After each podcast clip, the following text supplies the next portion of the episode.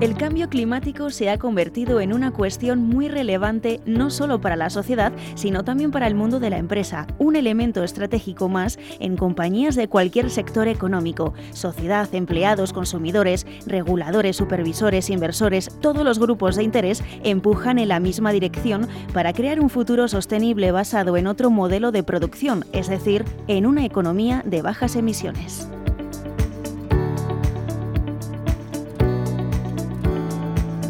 Hay que llevar a cabo un cambio de modelo que necesariamente requiere de la participación y el desarrollo de las finanzas sostenibles, porque sin la participación del ahorro privado será imposible financiar los aproximadamente 180.000 millones de euros de inversión al año que se calcula que necesita invertir la Unión Europea para cumplir en 2030 con los acuerdos de París. Ese es precisamente el objetivo del paquete de medidas y recomendaciones que la Comisión Europea aprobó antes del verano, algo que dará a esta cuestión el espaldarazo definitivo Ramón Puello, socio responsable de sostenibilidad de KPMG en España, explica la importancia de estas medidas. La Comisión Europea lleva ya algún tiempo trabajando en finanzas sostenibles.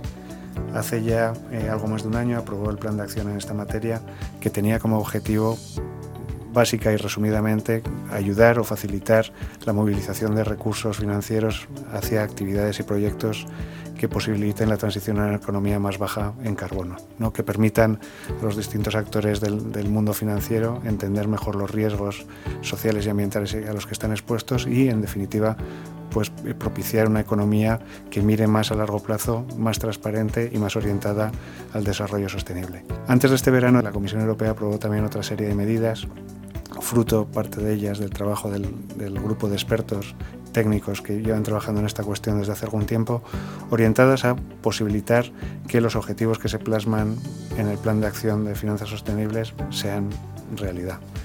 Cabe destacar el, el trabajo des desarrollado en relación con la taxonomía, que no es otra cosa que un compendio para que los distintos actores del mercado puedan entender qué tipo de actividades, qué tipo de proyectos y qué tipo de iniciativas económicas pueden ser considerados más sostenibles o más orientados a una economía baja en carbono. ¿Por qué esto es importante? Pues fundamentalmente porque es necesario que los actores económicos conozcan qué tipo de actividades, en qué tipo de actividades tienen que invertir cuando están invirtiendo en una economía más baja en carbono.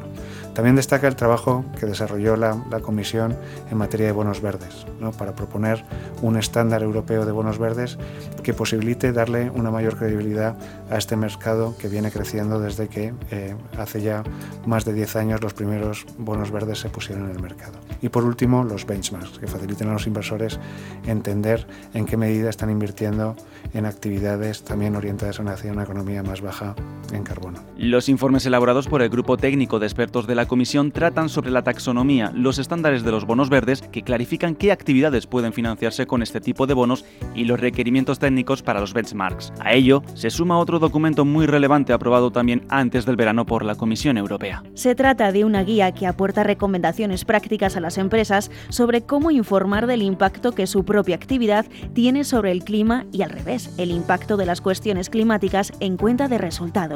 Todas las medidas aprobadas son clave para el desarrollo de las finanzas sostenibles. Aportan no solo más luz y claridad sobre el riesgo climático, sino también más transparencia, garantías y seguridad para la innovación que surge en torno a la financiación sostenible. Nos referimos a los bonos verdes, azules, sociales y sostenibles, créditos verdes, índices de sostenibilidad, fondos de inversión y de pensiones que siguen criterios sostenibles y un largo etcétera. Esta mayor transparencia permitirá a los inversores tomar mejores decisiones a la hora de valorar el grado de sostenibilidad de los diferentes activos financieros en los que quieren invertir su dinero. Y sin duda supondrá un impulso adicional a la adhesión tanto de emisores como de inversores a los criterios sostenibles o dicho de otra manera, a los criterios Environmental, Social and Governance.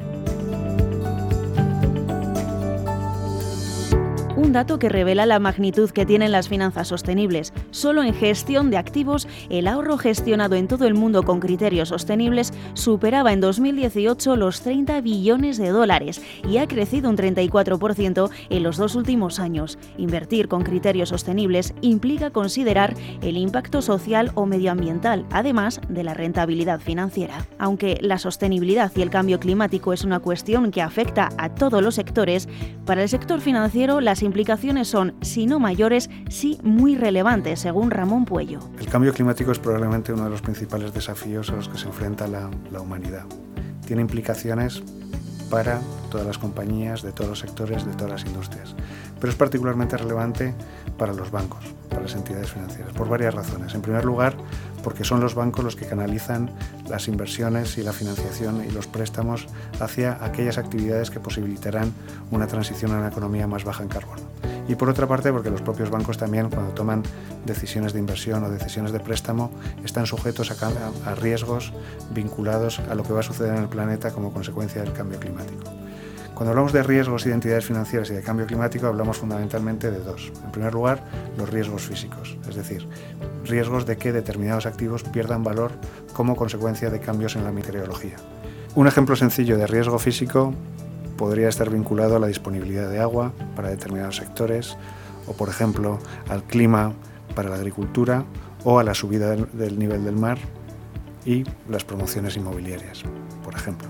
El riesgo de transición se refiere a la necesidad de estar alerta para ver digamos, cuáles son los sectores económicos, las industrias y, en definitiva, las empresas que están, podríamos decir, del lado bueno del cambio climático.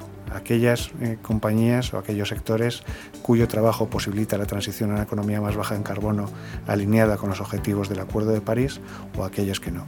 En esa transición hacia una economía que cumpla con lo establecido en los acuerdos de París, hay sectores que están mejor y peor posicionados. El riesgo de transición se refiere a estar involucrado en la financiación de sectores que no están suficientemente alineados con ese nuevo paradigma establecido en el Acuerdo de París. La importancia del riesgo climático para el sector financiero llama también la atención de los reguladores y supervisores. El Banco Central Europeo, por ejemplo, ha incluido este año el riesgo climático en su mapa de riesgos a supervisar y el Banco de Francia impulsó el año pasado una red que ya integra 36 bancos centrales y supervisores de todo el mundo y que tiene un doble objetivo, contribuir al desarrollo de la gestión del riesgo climático en el sector financiero, pero también movilizar financiación para abordar la transición ecológica compartiendo experiencias y buenas prácticas. A esto se suman los estudios que se están realizando en torno al riesgo climático tanto desde el Banco Central Europeo como desde la Autoridad Bancaria Europea. El socio responsable de sostenibilidad de KPMG nos explica por qué. El cambio climático es tremendamente relevante también para el sector financiero. De ahí que reguladores y supervisores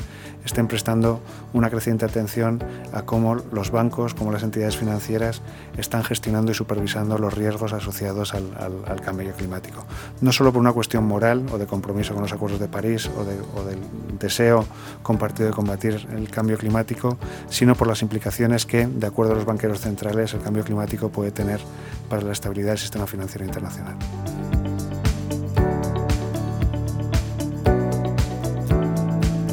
Sin duda, no hay vuelta atrás. El riesgo climático se ha convertido en una cuestión empresarial estratégica para las compañías de cualquier sector y mitigar sus consecuencias es responsabilidad de todos y se requiere de la participación de todos para nutrir y desarrollar el mercado de finanzas sostenibles que hagan posible esa transición ecológica.